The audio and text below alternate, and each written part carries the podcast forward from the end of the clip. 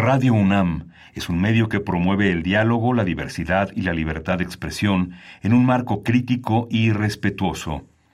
Los comentarios expresados a lo largo de su programación reflejan la opinión de quien los emite, mas no de la radiodifusora. Ingredientes para hacer la pócima de la diversión. Ancas de rana intrépida. Ratones de laboratorio. De pollo creativo. Mm, medio litro de carcajadas. Y listo. Revolvemos todo y decimos...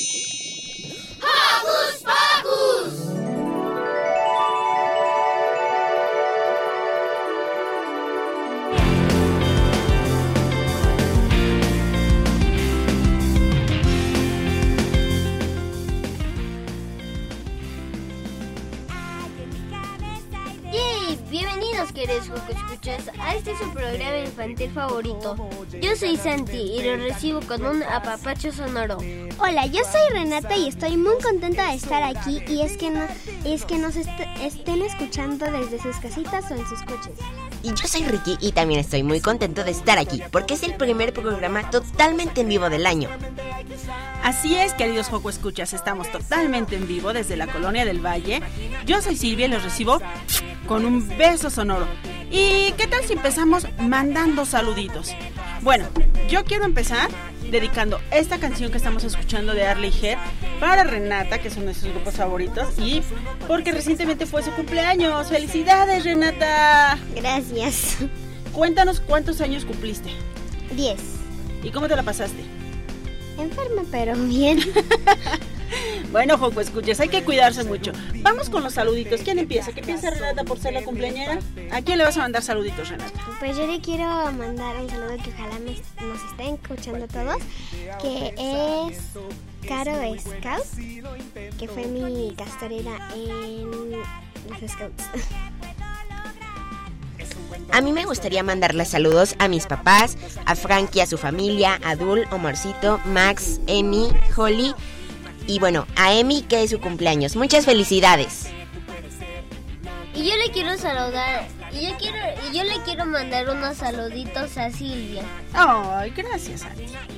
Bueno, le damos la bienvenida a todos aquí en cabina. Carmen Sumaya, nuestra productora, Emanuel, Pablo y Dani en la asistencia, y Toño, que estamos estrenando ingeniero en cabina. Bravo, bienvenido a Hocus Pocus, Toño. Gracias a los papis que nos traen a los niños. ¿Y qué les parece si comenzamos? Porque tenemos un programa muy especial. Sí, porque hoy en Hocus Pocus iniciaremos conversando sobre los cómics. Para eso estará con nosotros en cabina Israel Chacón López. Además, Alejandra Matamoro nos prepara una cápsula sobre el Año Nuevo Chino. También estarán con nosotros las actrices Natalia Guerrero y Ana Karen Peraza, de Laura Benito y Guataru. Después conversaremos con Odor Lisas, que nos trae algunas recomendaciones literarias de la editorial Picarona. Y para terminar, en el Sana Sana de hoy, Lisa Lado nos habla de las decisiones de la niñez. Acompañada del escritor Carlos Lucio. Todo esto acompañado de muy buena musiquita. Así que acompañen, a, acompáñenos en esta aventura sonora que es Hocus Pocus. mis amigos, es hora de divertirnos. Recuerda que nos gusta saber de ti. Síguenos a través de nuestras redes sociales. Puedes hacerlo desde tu compu, tablet o celular con ayuda de tu papi o mami. Facebookea con nosotros, búscanos como Hocus Pocus Unam. Regálanos un like, comenta nuestras publicaciones y mándanos tus sugerencias musicales. Pero si lo tuyo son las frases cortas, búscanos en Twitter como arroba Hocus Pocus-unam. Síguenos y pícale al corazoncito. Y para iniciar esta mañanita, con todos los superpoderes activos, escuch Escuchemos, ¿qué vamos a escuchar? Dinosaurio Anacleto. Anacleto de 31 minutos. Soy un dinosaurio y me llamo Anacleto. Por cosas del destino no morí en la glaciación. Mis amigos se extinguieron, me dejaron solo y tuve que resignarme a esta situación. Me aburría mucho porque no tenía parientes, nadie conocido con quien salir a jugar. Tuve que inventarme amigos para entretenerme, sentarme frente a un espejo para conversar. Pero una mañana decidí cambiar mi suerte y mandé un proyecto para la televisión. Se trataba de un programa para la familia, con cantantes y concursos, mucha diversión.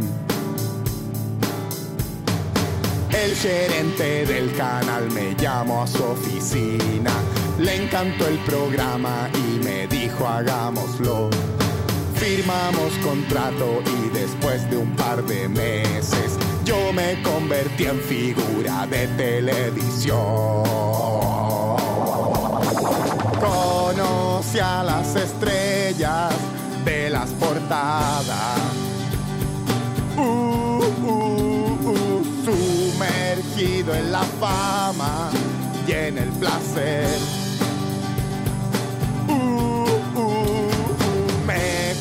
Compré autos caros, una casa en la playa, pero no fui feliz. Pero no fui feliz. No fui feliz. Todavía extrañaba a mis amigos dinosaurios y a los cavernícolas que nos querían cazar. Por eso un buen día me vine a vivir al campo, a cambiar la fama por amigos de verdad.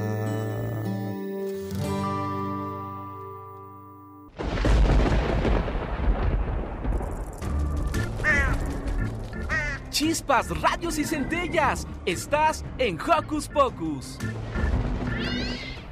Ay, como que tengo modo de hambre. ¿Ustedes desayunaron, Joco Conductores? Sí. Ay, qué rico. Más o menos. Más o menos. Pero, ¿qué les parece si invitamos a todos nuestros Joco Escuchas a que nos manden una foto de lo que están desayunando? Ay, qué rico. A ver si se nos antoja. Escuchemos juntos la importancia de las decisiones cuando somos pequeños. Es momento de nuestra sesión sanadora con Liz Salado. Sana, sana, colita de rana. ¿Qué tal, Joco Escuchas? ¿Se han preguntado cuál es la importancia de las decisiones que toman cada día? Para conocer más sobre el tema, nos acompaña hoy Carlos Lucio. Él es escritor y defensor de los derechos de la niñez. Bienvenido, Carlos. Muchas gracias a ustedes por escucharme. Carlos, por favor, cuéntale a los Joco Escucha por qué es importante que la niñez se enseñe a tomar decisiones. Bueno, es que es muy importante porque desde que eres pequeñito empiezas a decidir un montón de cosas. Hay algunas como pues muy sencillas como saber si te gusta la fresa o el chocolate o si prefieres las rayas horizontales o verticales en tu ropa.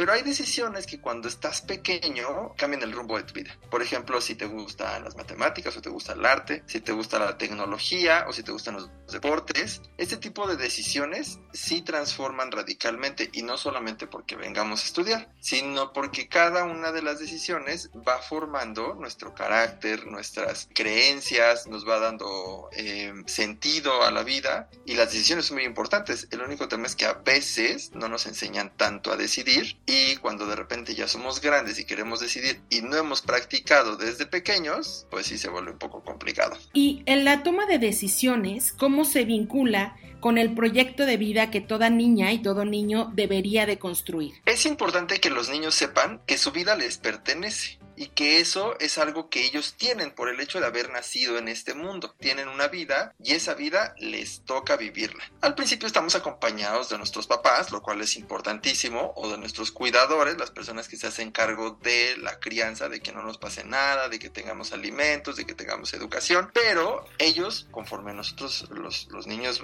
y las niñas van creciendo, pues ellos van tomando diferentes papeles y en algún momento les tocará a los chicos hacerse responsables de su vida. Pero para que esto no les caiga de golpe cuando ya sean más grandes, lo importante es que aprendamos a elegir y decidir qué cosas nos gustan a nosotros. A veces como niños podemos ser eh, muy cordiales con los papás y hacer lo que ellos nos dicen siempre. Eso está padre. Digo, aparte en México la obediencia es un valor que nos, nos enseñan desde pequeños. Pero también es importante hacerles ver a nuestros papás que habrá cosas que nos gustan y que esas cosas que nos gustan están dentro de nuestro proyecto de vida. Y eso es lo que nos permite elegir. O sea, por ejemplo, a mí me pueden gustar mucho las matemáticas, pero también tengo derecho de que me guste el arte y también tengo derecho de que me guste la, el deporte, ¿no? Pero el deporte que a mí me gusta, no me, tengo, no me tienen que obligar a que me guste el fútbol. Tal vez a mí me gusta el atletismo, o tal vez a mí me gusta el tenis, o me gusta el deporte de mesa. Y a las niñas no tienen por qué gustarle a fuerza la danza. Le puede gustar el teatro, le puede gustar eh, la ingeniería, puede gustar ser científico, le puede gustar ensuciarse con la tierra porque le gusta la agricultura. Esas decisiones son importantes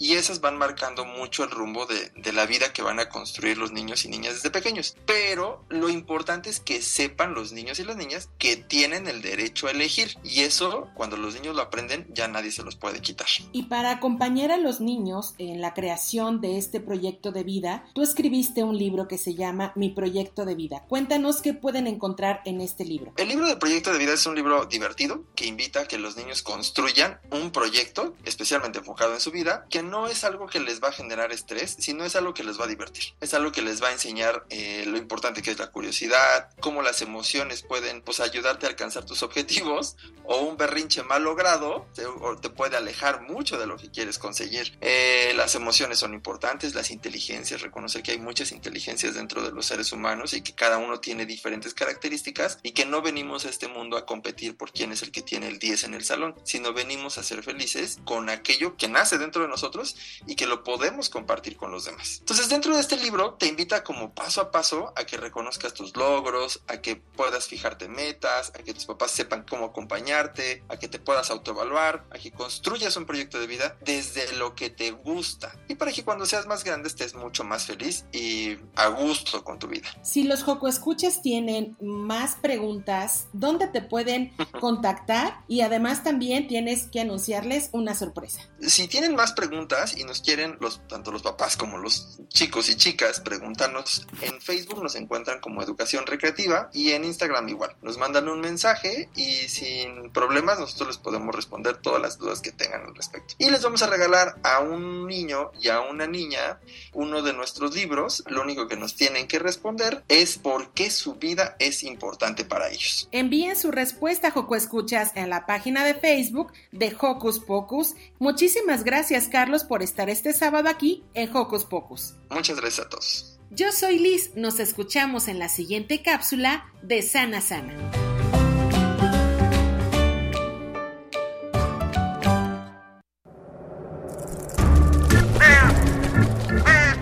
¡Hey! Sé parte de Hocus Pocus y busca nuestras redes sociales. En Twitter somos Hocus Pocus-UNAM y en Facebook Hocus Pocus UNAM.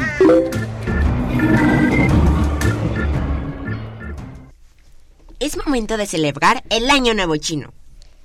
¿El Año Nuevo? ¿Esa fecha ya pasó? Sí, pero el Año Nuevo chino. Escuchemos cómo esta celebración en la siguiente nota realizada por Ale Matamoros. Hola Joco Escuchas, yo soy Ale y en esta ocasión te platicaré acerca del Año Nuevo chino. En muchas ocasiones hemos escuchado hablar a nuestros papás acerca de este año nuevo y que cada año está representado por un animalito diferente, como lo son el mono, el gallo, el tigre y en este año es un conejo. Sí, como nuestro conejito de Hocus Pocus. Pero ¿qué es el Año Nuevo chino? Es un festejo milenario y tiene un significado cultural importante como tradición, conmemorando a los antepasados en la más estricta unión familiar así como desear los buenos augurios, fortuna, buena suerte y alejar a los malos espíritus en el año que comienza. ¿Y sabías que una característica muy importante dentro del festejo es que también se le da la bienvenida al año, representado por uno de los 12 animales del zodiaco chino, que en esta ocasión le tocó al conejo de agua? Y este es el cuarto animalito del zodiaco chino, y representa destreza, ingenio y prosperidad en la cultura del país asiático. En China, como en otros países asiáticos, las familias se reúnen para adorar a sus antepasados con ofrendas y oraciones ante altares o templos. Un elemento importante en la celebración es el lanzamiento de fuegos artificiales, los bailes o danzas típicas como la danza del dragón para alejar a los malos espíritus y atraer la buena suerte. En la Ciudad de México existe un barrio chino en el centro histórico, donde se celebra esta festividad, ubicado en la calle Dolores, muy cerca del Palacio de Bellas Artes. Y esta celebración se llevó a cabo el pasado 21 y 22 de enero e incluyó exhibiciones de artes marciales, la tradicional danza del león sureño y del dragón, además la pirotecnia, la cual ayudó a ahuyentar las malas vibras al recibir el año nuevo, e iluminó el cielo del centro de la ciudad. Pero no te preocupes si no pudiste asistir en esta fecha al barrio chino, ya que lo puedes visitar cualquier día, que seguramente en esta época lo verás adornado de rojo, pues es símbolo de buena suerte. Y además puedes visitar sus restaurantes y observar un poquito de esta cultura en un gran ambiente festivo. Ahora que ya sabes acerca del Año Nuevo Chino, coméntanos en nuestras redes sociales qué más conoces acerca de esta cultura.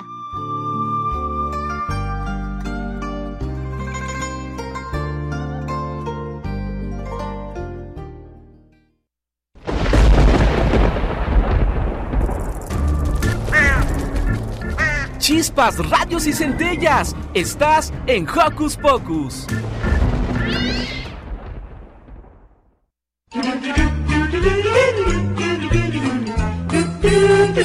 ¿Listo micrófono? ¡Yeah! ¿Listo invitado? ¡Yeah! ¿Listas las preguntas? ¡Yeah! Tres, dos, al aire.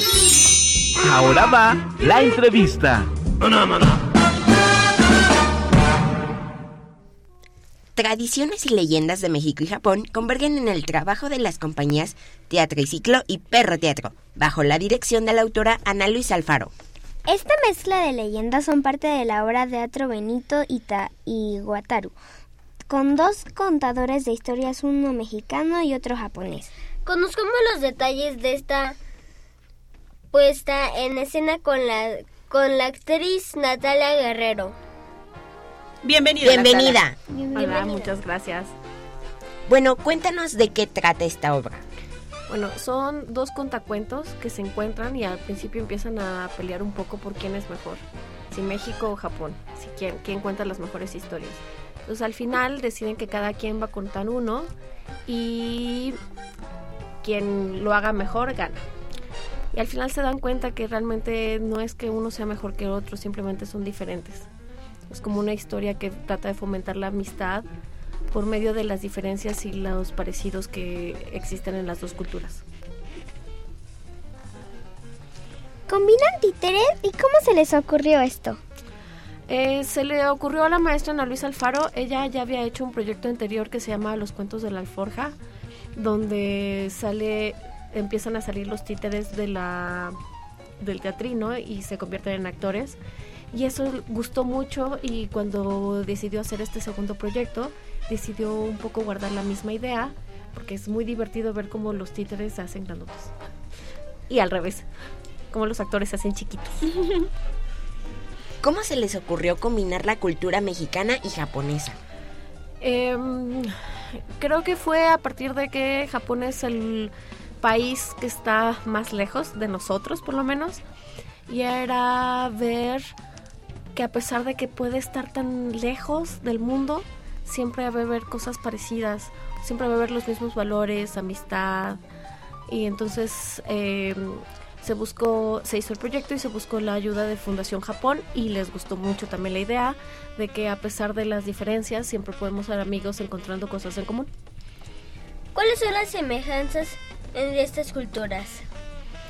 Eh, creo que el respeto a la gente mayor, también hay una cultura muy interesante, así como nosotros tenemos, tenemos Día de Muertos, ellos tienen como una res- un respeto muy interesante hacia los muertos. No es igual, pero hay un- una semejanza ahí muy divertida. ¿Dónde y cuándo será la función? La próxima función es en el Teatro Sergio Magaña. Es la- el sábado 18 eh, ve- sábados 18 y 25 y los domingos 19 y 26 de febrero a la una de la tarde. Natalia, cuéntanos cómo ha recibido el público infantil esta puesta en escena. Les gusta mucho. Hay justo al principio los niños, eh, esta idea de que se están peleando los divierte. Y después cuando los títeres y los actores cambian de lugar y se hacen grandes. eh, la verdad es que esta puesta habíamos pensado para fuera como más para adolescentes. Pero empezó a ir público infantil y se quedaron fascinados viéndolos y lo entienden mucho mejor de lo que nosotros esperábamos. Les gusta mucho, eh, les gusta interactuar, les encanta ver el carrito cada vez que se termina la función. Hay como 20 niños ahí, así de podemos verlo más de cerca, podemos ver los títeres. Entonces está increíble.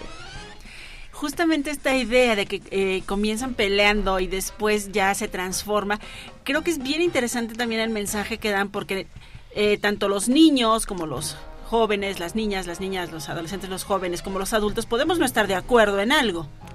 Podemos parecer diferentes o podemos parecer incluso hasta súper diferentes como los japoneses y los mexicanos. Sin embargo, justamente en esta convivencia y en este pues andar en este platicar, nos vamos dando cuenta que tenemos muchas semejanzas y que además las cosas pueden terminar bastante mejor de lo que empezaron.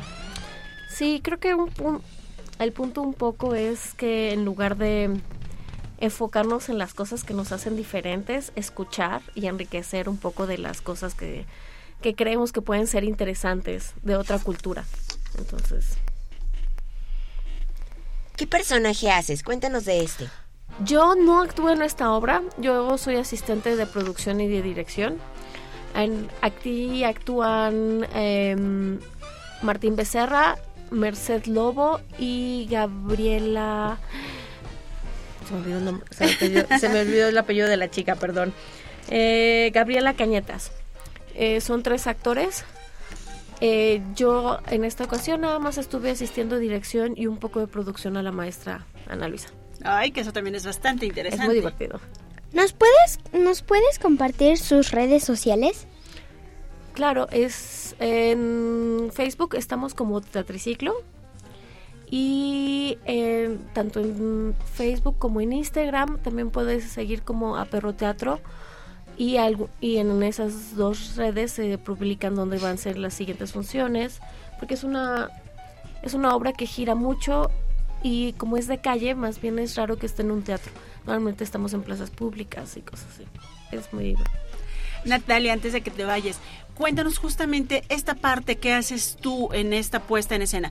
Porque generalmente solamente vemos a los actores y decimos, esto es el teatro, los actores que están ahí. Pero Uh. bueno, aparte de los actores, hay, pues está el escritor, está la dirección, está todo lo que tú haces, los, eh, las personas que manejan las luces, el- la escenografía. Cuéntanos acerca del trabajo que tú realizas en esta puesta en escena. A mí esta puesta en escena me gusta en específico justo porque no está en un teatro, entonces eh, parte del chiste es atrapar a la gente. Mm, puede ser desde empezar cuando llegamos, tratamos de llegar muy temprano y empezarle a avisar a la gente, ¿no?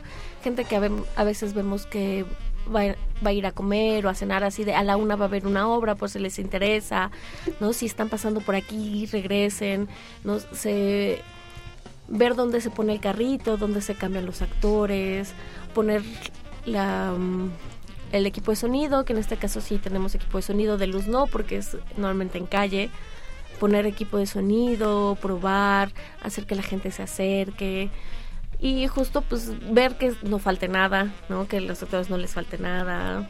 Sí, a eso más o menos me dedico en las funciones. Pues Natalia, agradecemos infinitamente la labor que haces para que todos los niños aprendan, se diviertan y disfruten y también pues que hayas venido a compartir con el público de Hocus Pocus esta experiencia. Cuéntanos para cerrar nuevamente los horarios donde se están presentando y los días para que todos corramos a ver Benito y Guatardo. Claro, las funciones serán el sábado 18 y 25 y los domingos 19 y 26 de febrero a las 13 horas en el Teatro Sergio Maegaña. Y bueno, para despedirte a ti, ¿qué te parece si escuchamos El ratón japonés? Gracias, Natalia. A ustedes.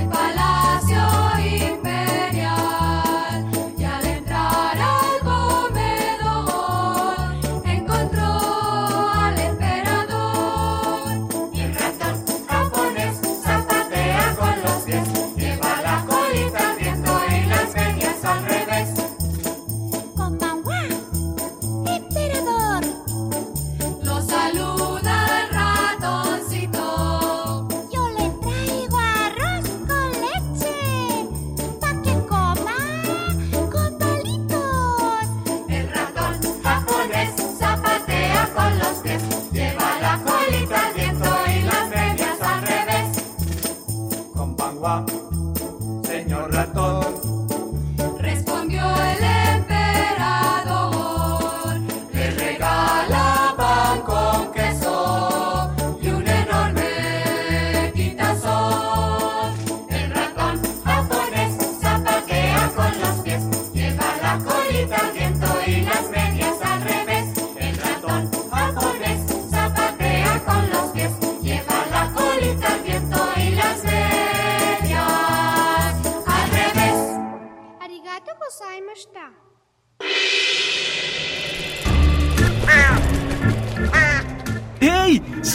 de Hocus Pocus y busca nuestras redes sociales. En Twitter somos Hocus Pocus-UNAM y en Facebook Hocus Pocus UNAM.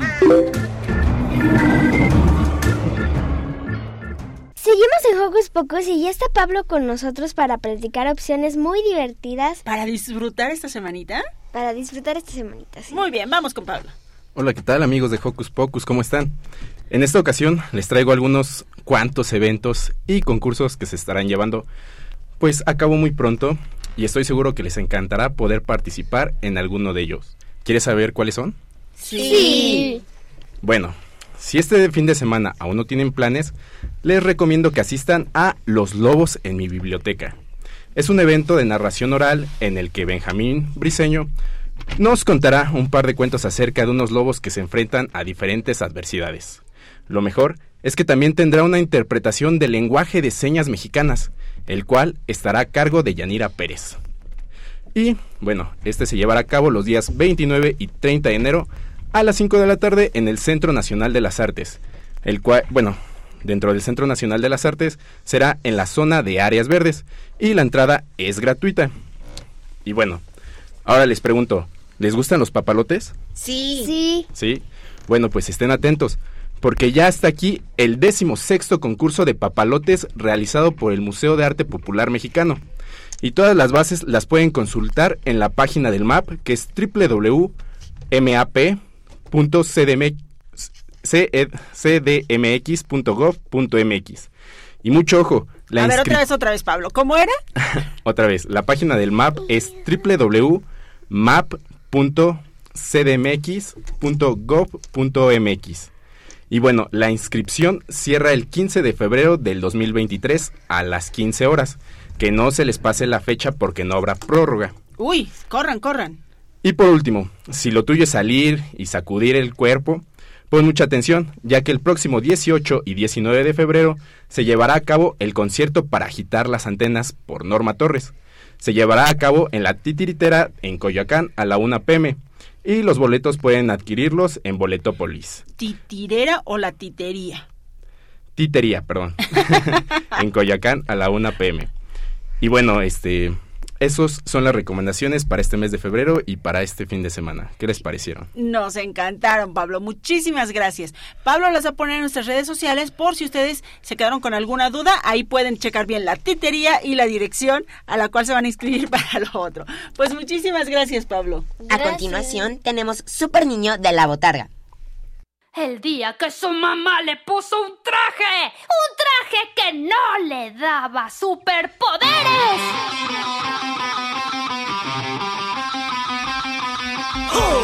Aldo tuvo que ponerse toda la mañana el traje de Panguita, que le restaba sus superpoderes. Era como la kriptonita de Superman.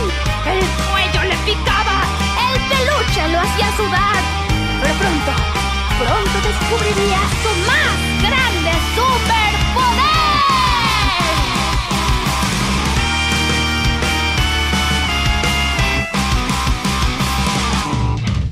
escuela ya se organiza un festival. Hoy mamá se desveló haciéndome el disfraz. Estoy emocionado, nada podrá estar mal. Todavía no sé qué personaje será.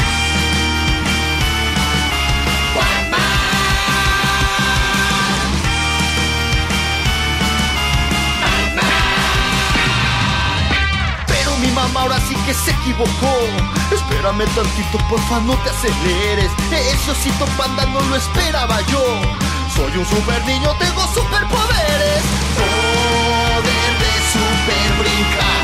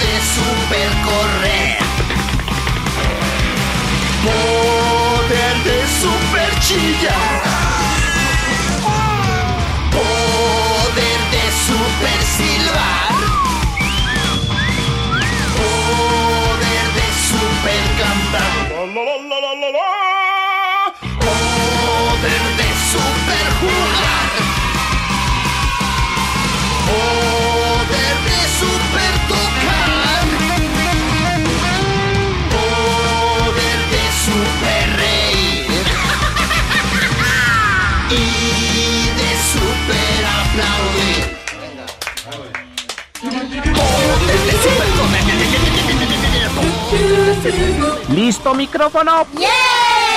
¿Listo invitado? ¿Listas las preguntas?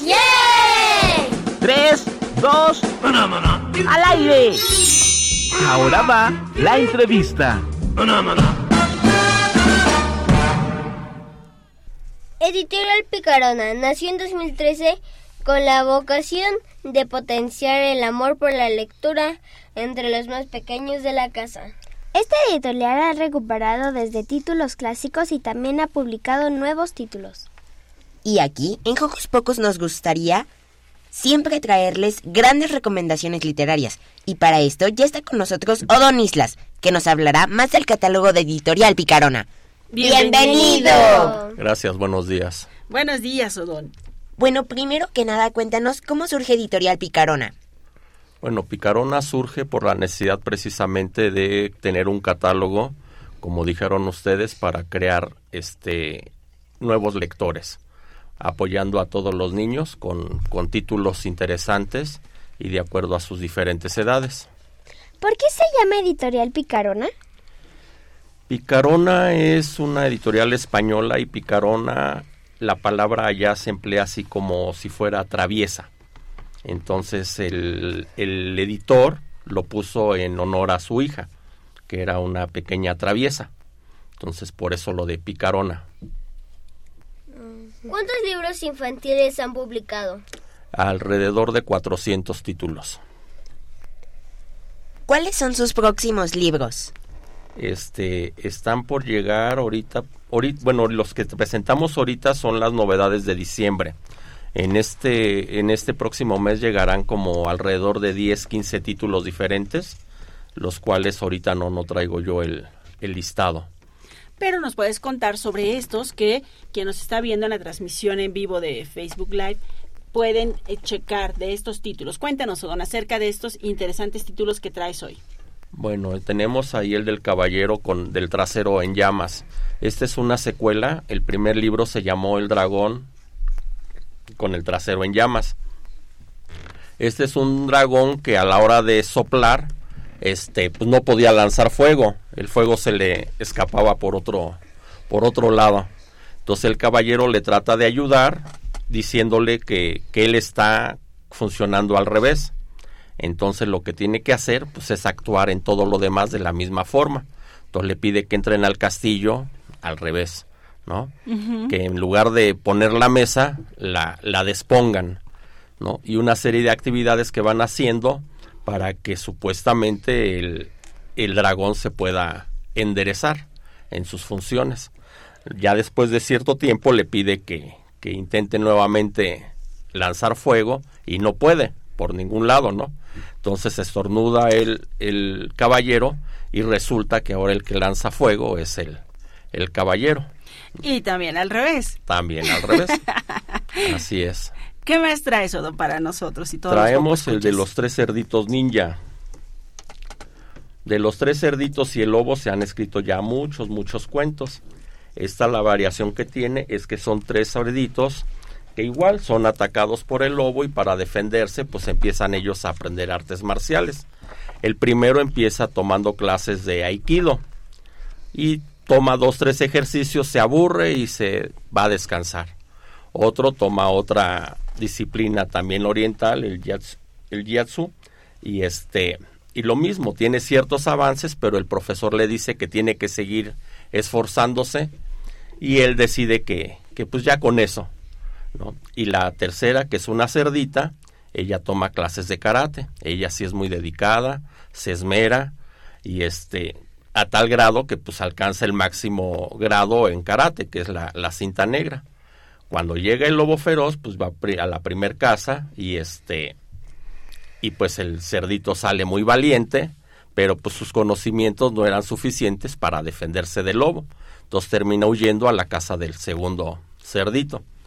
Lo mismo, el otro cerdito sale muy valiente queriendo enfrentar al lobo, haciendo ahí práctica de los conocimientos que tenía, pero pues igual fueron insuficientes y tienen que terminar huyendo a casa de la de la hermanita.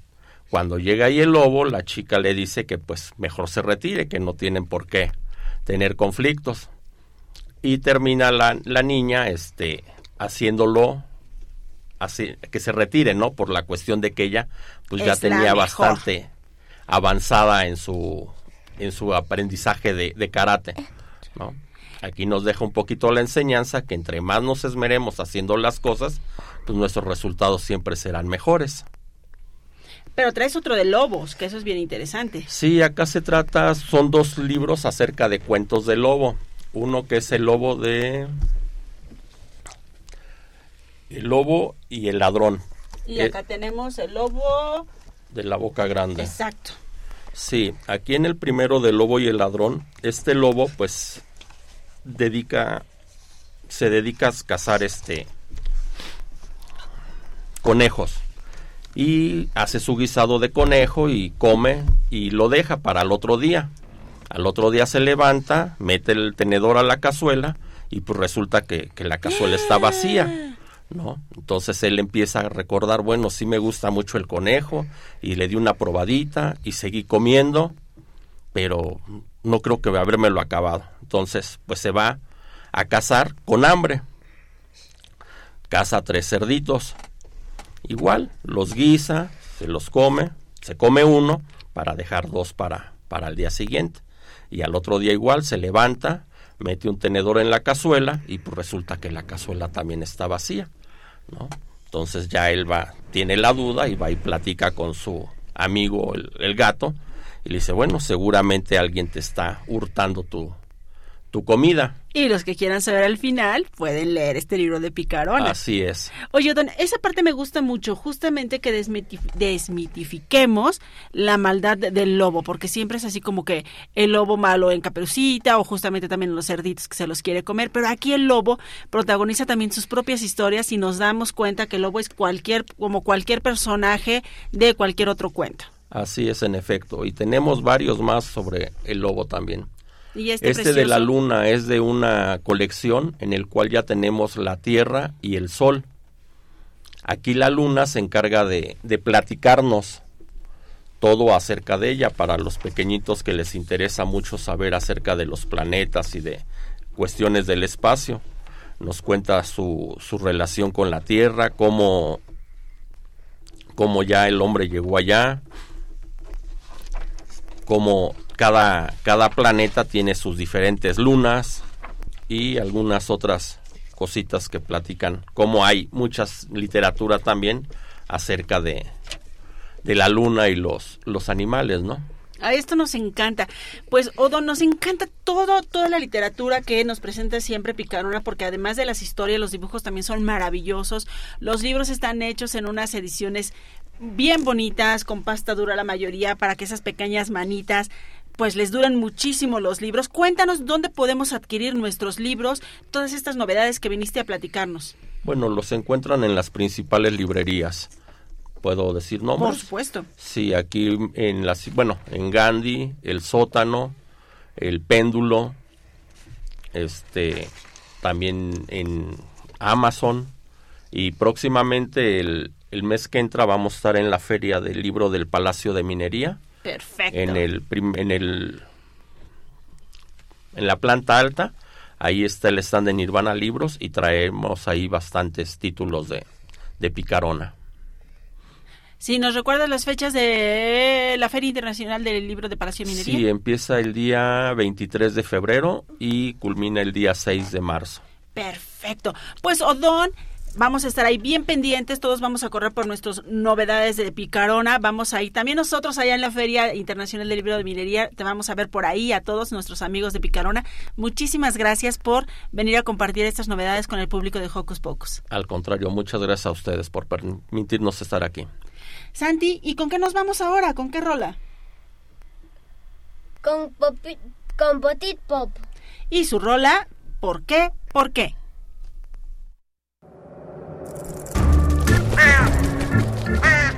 ¡Hey! Sé parte de Hocus Pocus y busca nuestras redes sociales. En Twitter somos Hocus Pocus-UNAM y en Facebook Hocus Pocus UNAM.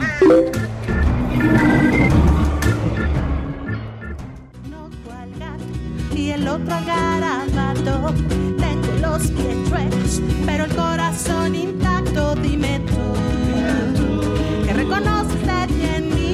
Dime tú, que reflejo para ti. Dime tú, si puedes ver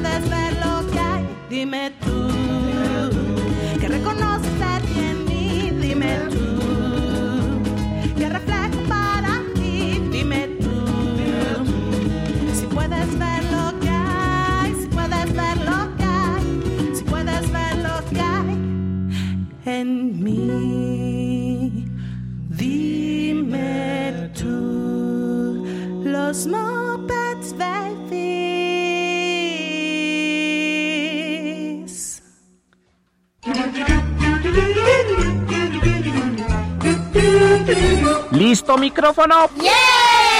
¿Listo invitado? ¿Listas las preguntas? Tres, dos, al aire. Ahora va la entrevista. Y bueno, como ya se dieron cuenta, en realidad lo que escuchamos fue Dime tú de nuestra querida y gran amiga Niña Ajolote. ¿Verdad que les encantó la rola? Sí. Un lugar donde podemos encontrar a seres humanos con múltiples superpoderes es en los cómics. El cómic es un medio de expresión que mezcla arte visual y literario. Para conocer más de ese medio de expresión está con nosotros Israel Pérez Chacón. Bienvenido. Bienvenido. Bienvenido. Gracias, gracias. ¿Qué es un cómic? Bueno, eh, para el cómic hay muchas definiciones, pero la más acertada es que el cómic es una serie de imágenes que nos pueden contar una historia con o sin texto. Eh, no necesariamente tienen que ser dibujos, podemos ver, encontrar cómics con imágenes, recortes, cualquier cosa con lo que nosotros podamos contar una historia con imágenes se puede considerar un cómic. ¿Qué es multicómic? Bien, Multicomic es una tienda eh, donde pueden encontrar una amplia variedad de cómics, mangas y libros, así como servicio de cafetería y bebidas para que ustedes puedan ir a conocer este amplio mundo de cómics, de superhéroes y pasar un rato muy agradable. ¿Qué cómics has hecho? Yo no he hecho cómics, sin embargo estamos eh, trabajando en varios proyectos ahí en la tienda y eh, la tienda está abierta para cualquier persona que quiera iniciar en el mundo del cómic, ya sea leyendo o creando cómics. Ah, justamente, entonces no solo es un lugar donde pueden ir a comprar, sino donde pueden ir a aprender y hacer algo que les gusta. Claro, en la tienda tenemos eh, constantemente actividades como sesiones de dibujo con autores independientes nacionales, clases todos los jueves, donde pueden ir a aprender a crear un cómic desde lo más básico que es aprender a dibujar hasta lo ya más avanzado como es publicar tu, tu cómic con alguna editorial o presentarlo en alguna feria.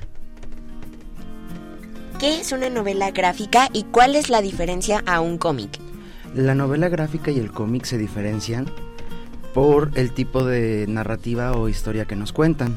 Regularmente la novela gráfica está enfocada a un público más adulto, con eh, historias un poco más fuertes o con temas más eh, complejos. El cómic regularmente son historias más sencillas, eh, mayormente las vemos enfocadas en historietas como pueden ser Spider-Man, eh, Superman, superhéroes en general. ¿Cuál es tu cómic favorito? Es una pregunta muy difícil ya que tengo muchos cómics favoritos. Es muy difícil decidir, pero si pudiera, tuviera que elegir de entre todos los que he leído, definitivamente mi cómic favorito es Joe de Barbarian, que es una novela gráfica muy bonita, eh, editada por Editorial Vértigo Comics y publicada aquí en México por Smash Comics. Es un cómic muy padre. ¿Por qué te gusta hacer cómics? O leerlos o trabajar en esta tienda. Claro, eh, porque me gustaría eh, hacer cómics y me encanta el mundo de los cómics porque es un medio por el cual uno puede expresar y contar una cantidad impresionante de historias. Puedes aprender muchísimo con los cómics y así también puedes enseñar. Creo que es una de las cualidades que más me gustan de los cómics, la capacidad de aprender tanto con solo leer un poco de texto y ver muchas imágenes. Wow. Oye, a mí me gustaría compartirle al público que nos está escuchando, los Joco Escuchas, que tú también eres un Joco Escucha. Sí. que tú escuchas nuestro programa. Israel, cuéntanos acerca de eh, este público al que asiste a esta tienda de los cómics, porque a veces los papás decimos, ay, sí es cosa de niños, ¿no? Pero resulta que hay muchos jóvenes e incluso adultos que van y se sumergen en este mundo de los cómics. Cuéntanos acerca del público y por qué es un público tan variado. Claro. Mira, estamos muy acostumbrados a creer o tenemos la vieja creencia de que los cómics, al ser dibujos, están hechos para niños. Sin embargo, los cómics están abiertos para todo el público. En Multicomic tenemos clientes desde 6, 8 años de niños y niñas que quieren aprender a leer, así como clientes ya de edades más avanzadas que también disfrutan de la lectura, ya que aunque nosotros veamos que es poco texto y contiene muchas imágenes, en el cómic vas a encontrar muchísima literatura y creo que es la cualidad por la que los cómics son tan variados, porque puedes encontrar historias para todas las edades y todos los gustos, todos los colores y básicamente sabores. ¿no? Hay cómics que nos enseñan incluso a cocinar, por ejemplo. A cocinar. Bueno, y cuéntanos dónde y cuándo podemos visitar la tienda. Claro, eh, Multicomics se encuentra ubicada en el corazón de la Ciudad de México, en la calle de Donceles 54, eh, casi esquina con República de Chile. Eh, los horarios de servicio son de lunes a viernes de 11 a 7 y sábados de 11 a 8. En nuestras redes sociales se pueden enterar de todos los eventos y todas las novedades. También regularmente avisamos cuando ya está abierta la tienda para que ustedes puedan eh, enterarse de a qué horas nos vamos y desde cuándo estamos abiertos. ¿Cuáles son sus redes sociales? Eh, en Instagram nos pueden ubicar como Multicomic LC, es Multicomic de libros y café. Eh, también así nos encontramos en eh, Facebook. A mí me gustaría que hablaras acerca de las joyas que tienen en la tienda. Por ejemplo, tienen cosas que han hecho mexicanos eh, para los cómics, porque siempre que pensamos en cómics, los que no sabemos obviamente, decimos, ah, sí, claro, lo que hacen en Estados Unidos o lo que hacen en otros países o lo que hacen de otras cosas, pero también hay mexicanos muy talentosos que se han sumergido en este mundo. Cuéntanos un poco acerca de ello, Israel, por favor. Claro que sí. Bueno, en los cómics existen dos grandes empresas que son las que llevan como las riendas de este gran mundo que es DC y Marvel. Y aunque estamos acostumbrados, como dices, a considerar que solo existen cómics de Estados Unidos y tal vez pues lo que conocemos como manga, que también es un tipo de cómic eh, asiático, eh, en México tenemos grandes expositores del cómic. Eh, no solo porque sean creados en Estados Unidos quiere decir que nosotros como mexicanos no tenemos la posibilidad de trabajar para, para estas industrias.